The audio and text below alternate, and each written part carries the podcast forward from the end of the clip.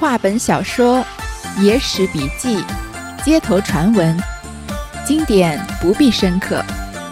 欢迎收听三弦儿的三言二拍，我们一起听听故事，聊聊人生。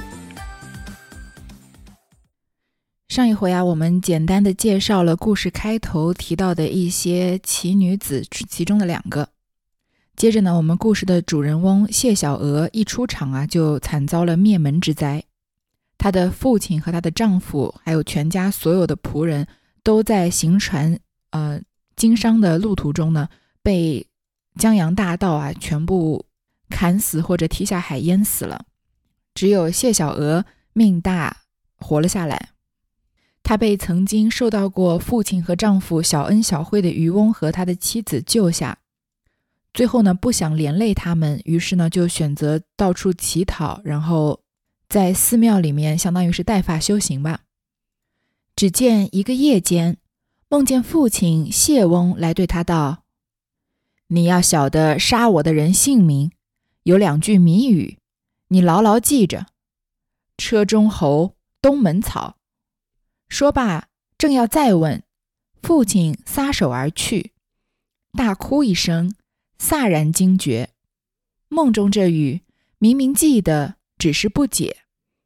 隔得几日，又梦见丈夫段居贞来对她说：“杀我的人姓名也是两句谜语，河中走，一日夫。”小娥连得了两梦，便道：“此事亡灵未泯，故来显应。只是如何不竟把真姓名说了，却用此谜语？”想是冥冥之中天机不可轻泄，所以如此。如今既有这十二字谜语，必有一个解说。虽然我自家不行的，天下岂少聪明的人？不问好歹，求他解说出来。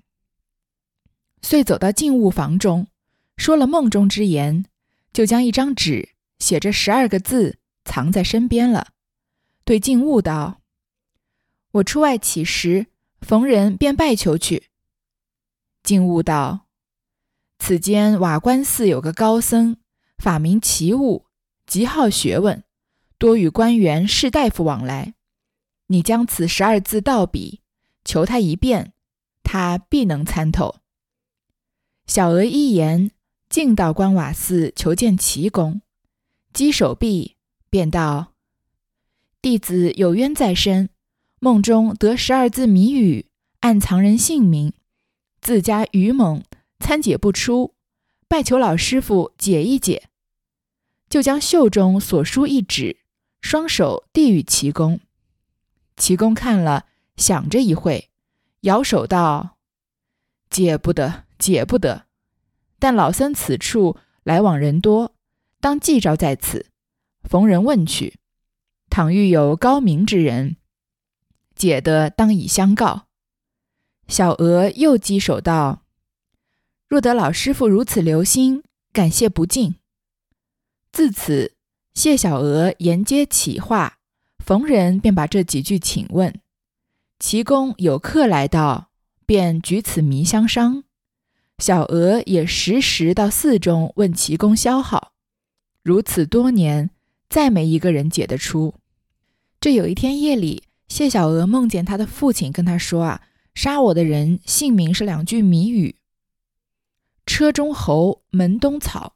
这个情节挺像我们前面说过的三现身包龙图断冤的故事，也是被托梦，然后梦里面解一个谜。这车中侯，门东草，前每三个字呢是一个字的谜面。各位要是猜不出来啊，我首先给大家一个思路，这是唐朝时候的故事。”所以我们在想“车中侯，门东草”的时候，这个字啊要用繁体字的思路来想。当然了，这里不能揭晓谜底，不然就没有意思了。说完啊，他的父亲在梦中就撒手而去。谢小娥呢就在梦中哭醒，记得这梦中的谜面，但是她解不开这个谜语。过了几天呢，又梦见她的丈夫段居贞也给了她两句谜语，叫做“河中走，一日夫”。谢小娥啊，连连做了这两个梦，她就想啊，那一定是我丈夫和我的父亲在天之灵啊，有仇没有报，所以在我的梦里来显灵。但是为什么不直接把这姓名告诉我，却要跟我说谜语呢？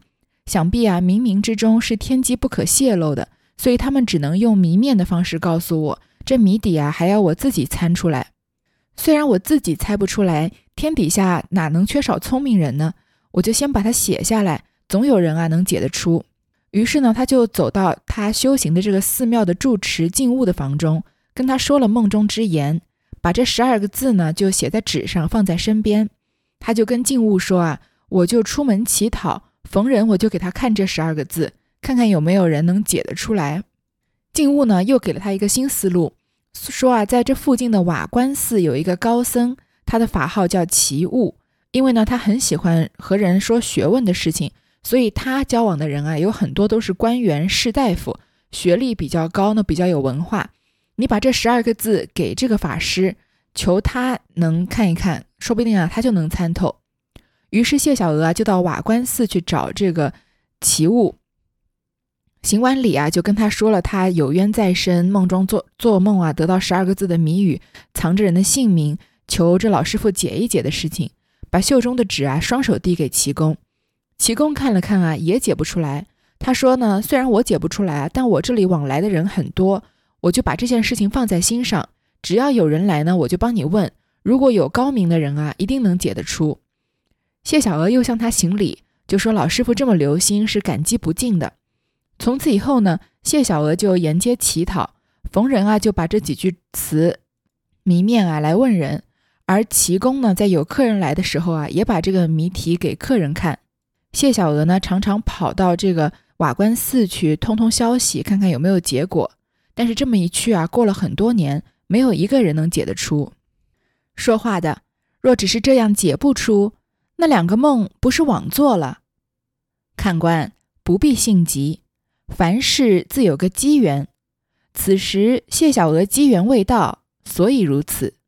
机缘到来，自然遇着巧的。却说元和八年春。有个洪州判官李公佐，在江西卸任，偏州东下停泊建业，到瓦官寺游耍。其僧其物一向与他相厚，出来接陪了，登阁跳远，谈说古今。羽化之次，齐公道：“谭月博闻宏览，今有一谜语，请谭月一猜。”李公佐笑道。吾师好学，何至及此稚子戏？齐公道：“非是作戏，有个缘故。此间双父谢小娥是我十二字谜语，每来寺中求解，说到中间藏着仇人名姓，老僧不能辨，便是来往游客也多懵然，已多年矣，故此求明公一商之。”李公佐道。是何十二字？且写出来，我试猜看。齐公就取笔把十二字写出来。李公左看了一遍，道：“此定可解，何至无人识得？”遂将十二字念了又念，把头点了又点，靠在窗栏上，把手在空中画了又画，默然凝想了一会，拍手道：“是了，是了。”万无一差。齐公素要请教，李公佐道：“且未可说破，快去招那个双父来，我解与他。”齐公即叫行童到妙果寺寻将谢小娥来。齐公对他道：“可拜见了此间官人，此官人能解谜语。”小娥一言，上前拜见了毕。公佐开口问道。你且说你的根由来。小娥呜呜咽咽哭将起来，好一会说话不出，良久才说道：“小妇人父及夫，俱为江洋大盗所杀。以后梦见父亲来说道：‘杀我者，车中猴，门东草。’又梦见夫来说道：‘杀我者，河中走，一日夫。’自家愚昧。”解说不出，便问旁人，再无能醒悟。历年已久，不识姓名，抱冤无路，嫌恨无穷。说罢又哭。李公佐笑道：“不须烦恼，依你所言，下官俱与沈祥在此了。”小娥住了哭，求明示。李公佐道：“杀汝父者是深蓝，杀汝夫者是深春。”小娥道：“尊官何以解之？”李公佐道：“车中侯，车中去上下各一画，是申字，申属侯，故曰车中侯。草下有门，门中有东，乃兰字是也。又河中走，是穿田过，田出两头，亦是申也。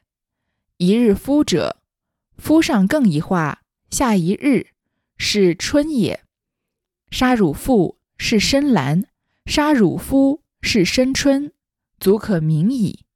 何必更疑？齐公在旁听解罢，抚掌称快，道：“数年之疑，一旦豁然，非明公聪见盖世，何能及此？”小娥愈加痛哭道：“若非尊官，到底不晓仇人名姓，冥冥之中。”负了负夫，再拜叩谢，就向齐公借笔来，将“深蓝”“深春”四字写在《内经》一条带子上了。拆开里面，反将转来，人就缝好。李公佐道：“写此作甚？”小娥道：“既有了主名，身虽女子，不问哪里，是将访杀此二贼，以复其冤。”李公佐向齐公叹道：“壮哉，壮哉！然此事却非容易。”齐公道：“天下无难事，只怕有心人。此妇坚忍之性，数年以来，老僧颇识之，彼是不肯做浪语的。”小娥应向齐公道：“此间尊官姓氏唤族，愿起视之，以时不忘。”齐公道：“此官人是江西洪州判官李二十三郎也。”小娥再三顶礼念诵，流涕而去。李公佐阁上饮罢了酒，别了齐公，下解传览，自往家里。接着啊，这是以一个听课的角度在和这个说书的对话，说啊，如果都过了几年了，这个谜题还解不出，那谢小娥这个梦不是白做了吗？然后说书的回答这个看官说：“看官啊，你别性急，凡事都有个机缘。只不过这个时候谢小娥的机缘还没到，所以这个谜题一直没解开。等到机缘到来啊，自然就能有人解开这个谜题了。”到了元和八年春，洪州有个判官叫李公佐，他在江西卸任。洪州呢，就是江西省南昌市附近。卸任或者解任啊，就是免除职务的意思。不知道这个李公佐是主动辞官还是被罢官。总而言之呢，他就坐船东下，停靠在南京城的时候啊，来到瓦官寺游耍。这个齐僧呃齐物呢，一直和他比较有交情，就出来接陪他。两个人啊，登阁跳远，谈论古今。说话之间呢，齐公就又说出了这个谜面的事情，说檀越博闻红览。这个檀越檀香的檀，超越的越。其实是梵音，就是佛教是用梵文嘛，用梵音译过来的，就是施主的意思。说啊，你走过这么多路，读过这么多书，现在有个谜语，希望你能能猜一猜。这李公佐就说啊，无师好学，他尊称齐物为他的老师，说怎么开始想玩这种小孩子玩的把戏了呢？要猜谜呢？这齐公就说啊，这不是把戏，有个缘故。于是呢，就把谢小娥梦中梦到十二字谜语啊，他怎么样被人灭了满门的事情说出来。李公佐就来了兴趣，就说把这个字写出来，我猜猜看。齐物呢就取笔把十二个字写出来。李公佐看了一遍，就说啊，这一定能解得出来，怎么能解不出来呢？于是啊，就把这十二字啊念了又念，心里想了半天，又靠在窗边啊，在空中比划比划，就解出来了。默然想了一会儿，就解出来了，说这次一定对了。这齐物正要问他是什么字，李公佐就说啊，先不要说破，把那个双父叫过来，我来给他解。双妇就是寡妇的意思。于是齐物呢就赶快去妙果寺，让人把谢小娥叫来。谢小娥来了以后呢，拜见了李公佐，又跟他说了自己梦中梦到这十二个字的意思，又说这几年啊，到处问人，没有人能把这个题解出来。这么些年啊，他不知道到底杀父和杀夫的仇人是谁，所以报仇无门，只能怀着无穷无尽的怨恨过日子。李公佐就说啊，不必烦恼，他已经把这个解出来了。谜底是什么呢？杀他父亲的叫深蓝，杀他丈夫的呢叫深春。这个深蓝的蓝字现在就只写作兰花的兰了，但是繁体字是写作上面一个草字头，中间是一个门，门呢是反写的门。然后里面呢是个勤俭的俭，这是怎么解的呢？杀他父亲的说是车中侯门东草，这个车字我们也要用繁体字来想，繁体字的车就是我们象棋里面的那个车嘛。他说车中就是这个车字啊，只取它中间的部分，就是把上下的两横去掉，于是啊就个申请的申字。而这个猴字呢，天干地支一共十二个，对应十二生肖，那猴呢就正好对应的是申。所以前三个字啊，就是这个申请的申。门东草，门字里面有个东，这其实门字里面是个勤俭的俭啊，但是也许繁体的东也是这个类似的字吧。然后再加上一个草字头，就是这个反写的兰字了。所以杀他父亲的这个车中侯门东草啊，这个人叫做申兰。那杀她丈夫的呢，说河中走一日夫。这个跟上面这个谜题稍微有一点点区别，它不是完全从字来解的，而是从意思来解的。河道河的河嘛，就是田的意思。从河中走，就是从田中走，就是穿田而过。那就说这个田字啊，要出两头，上面也出头，下面也出头，于是也是申请的申字。而一日夫呢，就是夫上面加一画，下面加一个日字，于是就是春天的春了。这丈夫的夫。多加一横，正好就是春天的春上半部分，下面再加上一个日字，就是春了。所以就解出来，杀他父亲的是深蓝，杀他丈夫的叫深春。齐公在旁边听罢，这么多年的谜题被解出来，他也拍手称快，就说啊，多亏李公佐这个聪见盖世，有着举世无双的聪慧，不然其他人怎么能解得出来呢？谢小娥呢，就越加痛哭。现在她终于知道自己杀自己满门的人凶手是谁了。以前不知道仇人名姓，所以冥冥之中啊负了丈夫和父亲，没有办法帮他们报仇。于是呢，就叩谢，把“深蓝深春”这四个字啊写在内经的一条带子上，看来就是每天都要看着它。拆开里面啊，把它仍旧缝在衣服里。李公佐就说：“写这两个名字干嘛呢？”谢小娥就说：“虽然我是个女子，但是既然我现在已经知道我的杀父杀夫仇人是谁，不管他们在哪里。”我一定要找到他们两个人，帮我的丈夫和父亲报仇。李公佐就和齐物高僧说：“啊，壮哉壮哉！他有这样的志向，真的是非常令人钦佩。但是呢，却非常不容易。这个茫茫人世间，你只知道两个名字，你上哪儿去找人呢？还要以以一个你女子手无缚鸡之力，要把这两个男人给杀了。”这高僧齐公就说：“啊，天下无难事，只怕有心人。这些年来啊，我就在旁边观察这个谢小娥。”她性格坚韧，她说这样的话一定不是说说而已的。谢小娥呢又问了李公佐的名字，顶礼念诵，有一个算成语吧，叫顶礼膜拜。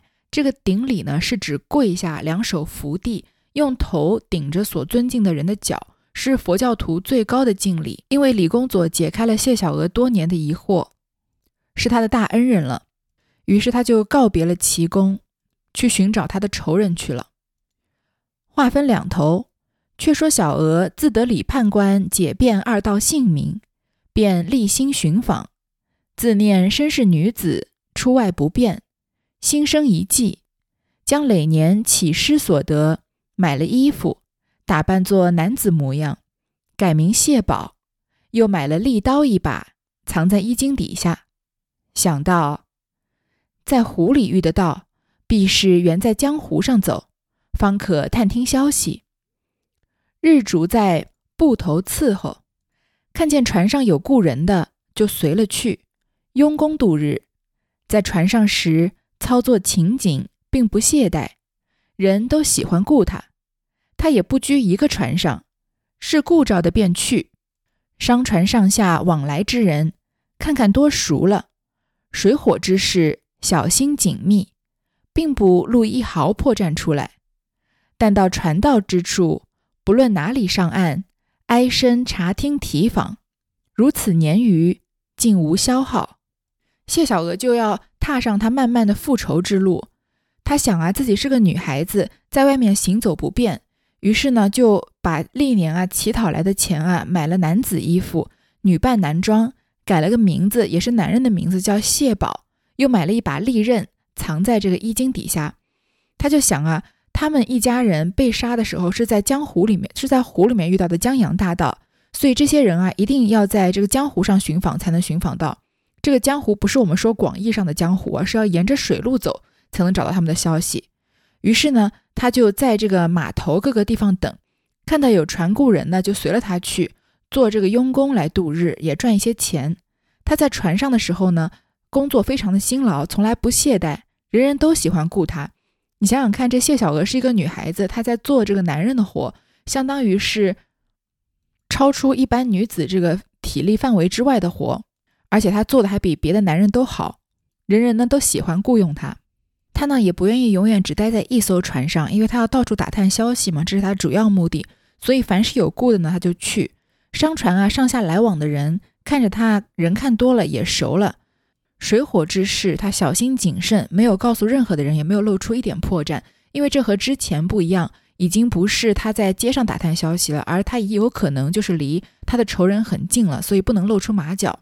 这个水火之事，水火顾名思义就是水和火嘛。本来是比喻对立的事物，比如说水火不容这样的成语，但是这里呢也可以比喻灾难艰险，就是说啊他自己遇到的满门被灭的事情，他没有透露一点马脚。但是呢，凡是船到了一个地方，他不管在哪里上岸，就到处啊明察暗访。就这样啊，又过了几年，竟然还是没有查到任何消息。他说竟无消耗。这个消耗啊，并不是消散损耗，我们平时说的消耗了多少财力物力这个消耗，而是指阴性，没有任何的阴性的意思。一日，随着一个商船到浔阳郡，上岸行走，见一家人家竹户上有纸榜一张，上写道：“故人使用，愿者来投。”小娥问邻居之儿：“此事谁家要用人？”邻人答应。此是申家，家主叫做申兰，是申大官人，时时常要到江湖上做生意，家里只是些女人，无个得力男子看守，所以故唤。小娥听得“深蓝”二字，触动其心，心里便道：“果然有这个姓名，莫非正是此贼？”遂对邻人说道：“小人情愿投令用功。”烦劳引进则个。邻人道：“身家急缺人用，一说便成的，只是要做个东道谢我。”小娥道：“这个自然。”邻人问了小娥姓名地方，就引了他一进走进身家，只见里边踱出一个人来。你道生得如何？但见雨兜怪脸，肩下颭生几近黄须。突兀高颧，浓眉毛压一双赤眼，出言如虎啸，生撼半天风雨寒。行步似狼奔，引摇千尺龙蛇洞。远观是丧船上方向，近去乃山门外金刚。有一天啊，谢小娥随着商船来到浔阳郡。浔阳郡是江西省九江市的古称，在岸上行走。看到一家门外啊，有一张纸榜，上面写着要雇人用。小娥就问邻居说：“是谁家要雇人？”邻居就告诉他：“这是申家，家主啊叫申兰。”那谢小娥一听到深蓝这个名字啊，就动了心。我们其实听到深蓝这个时候已经很耳熟了，因为前面猜他名字猜了半天嘛。说他们家的人啊，也是在江湖上面做生意的，做的是水路生意，所以平常都不在家里，家里都是女人，需要个得力的男子看守。谢小娥一听到这两个字啊，心里就想，居然是这个名字，莫非他就是我的仇人吗？就跟邻人说啊，他要愿意去做工，因为他首先要接近他，才能知道确定是不是真的是仇人嘛。这邻居就说啊，他们家急缺人用，我一去说就一定能成的。但是你要做个东道谢我，他要稍微抽一点成，得点好处。谢小娥就谢小娥当然就满口答应了。于是邻居呢就引他进了申家，从里面呢走出一个人来。这个人长什么样呢？玉兜怪脸，羽兜就是凹陷的意思，面部凹陷就是侧面看好像就是这个月亮的形状。下巴很尖，有几簇黄须，突兀高颧，颧骨很高，很浓密的眉毛压着一双赤眼。眼睛发红，说话声音很大，好像虎啸一样，像老虎在喊叫喊一样，声震半天风雨寒，喊的喊叫的声音啊，说话声音像打雷一样，行步似狼奔，动作非常的迅捷，引摇千尺龙蛇动，身影啊非常的灵巧，好像龙蛇在动，因为都是弯弯曲曲的嘛。远观是丧船上方向，这个方向像是这个相机的像。就是一种神像，但其实也是一种精灵的样子，就是形形容一个人的面貌，让人觉得非常的恐怖。近看是山门外金刚，山门就是特指寺院正楼的门。那我们去过各种庙里面看金刚的像，也都是那种怒目圆睁，也是很吓人的。总之，这个人就长得就是非常的暴力，看起来就是一副强盗像。当然，我们今天说不能以貌取人啊。不过这是唐代的故事，就不深究这个故事了。小娥见了，吃了一惊，心里道：“这个人岂不是杀人强盗吗？”便自十分上心。只见邻人道：“大官人要雇人，这个人姓谢，名宝，也是我们江西人，他情愿投在大官人门下使唤。”深蓝道：“平日作何生理的？”小娥答应道：“平日专在船上乘工度日，埠头船上多有认得小人的，大官人去问问看就是。”深蓝家离埠头不多远，三人一同走到埠头来，问问各船上，多说着谢宝勤谨小心，至诚老实，许多好处。深蓝大喜，小娥就在埠头一个认得的经济家里。借着纸墨笔砚，自写了用功文契，写伶人做了媒人，交与深蓝收着。深蓝就领了他同伶人到家里来，取酒出来请媒，就叫他陪带。小娥就走到厨下，多长多短，送酒送肴，且是熟份。深蓝取出二两公银，先交与他了，又取二钱银子做了媒钱。小娥也自梯己称出二钱来，送那伶人。伶人千欢万喜，作谢自去了。深蓝又领小娥去见了妻子令氏。自此，小娥只在深蓝家里用功。这小娥看到深蓝的样子，就吓了一跳，心想：这个人是强盗，不是写在脸上的事吗？于是啊，心里就留意起来。这个时候，伶人啊就跟这个深蓝介绍谢小娥，说他叫谢宝。也是江西人，他愿意啊来做你们家的用工。深蓝就问他平时是干什么的，因为谢小娥经过几年的经营啊，这个轮渡上面和码头上的人都认识他，所以他说啊，我平常就是专门在船上打工的，所以很多船家都认识我，你去问问就好。这深蓝家呢正好离码头不远，所以就带着这个谢小娥和这个邻居啊一起来到这码头上。码头上的人呢，因为很多人都雇佣过谢小娥，都很喜欢他。于是啊，都给他这个宝剑，就说啊，他勤谨小心啊，又老实，有很多的好处。深蓝一看啊，好像雇到好人了，非常的高兴。于是呢，就谢小娥当场啊，就借了纸墨笔砚，写了这个雇佣文书，而且请这个伶人做了媒人。这个媒人当当然不是说是介绍对象这个媒人了，只是一个媒介，就是介绍了这个雇佣关系双方。于是呢，深蓝就带着他和伶人回到家里。就摆了一小桌酒席出来请这个伶人，那谢小娥呢，立刻就走到厨房开始张罗起来，因为她是来他们家帮佣的嘛，所以熟门熟路，表现自己是一个很好的帮手。于是啊，送酒送菜，做事情非常的娴熟。深蓝呢，就取出二两公银给这个谢小娥当他的这个工资，又拿了二钱银子给这个介绍的邻居啊做他的媒钱，而谢小娥呢，也从自己的这个梯级钱里面啊拿出二钱来。给这个伶人，那伶人赚到钱嘛，非常高兴就走了。而深蓝呢，又领了谢小娥去见了他的妻子令氏，这个令就是蔺相如的令。从此啊，谢小娥就在深蓝家里帮工。那谢小娥终于找到了她的杀父和杀夫仇人，也找到了机会接近他们。接下来啊，她要怎么样报仇呢？我们就留到下一回再说。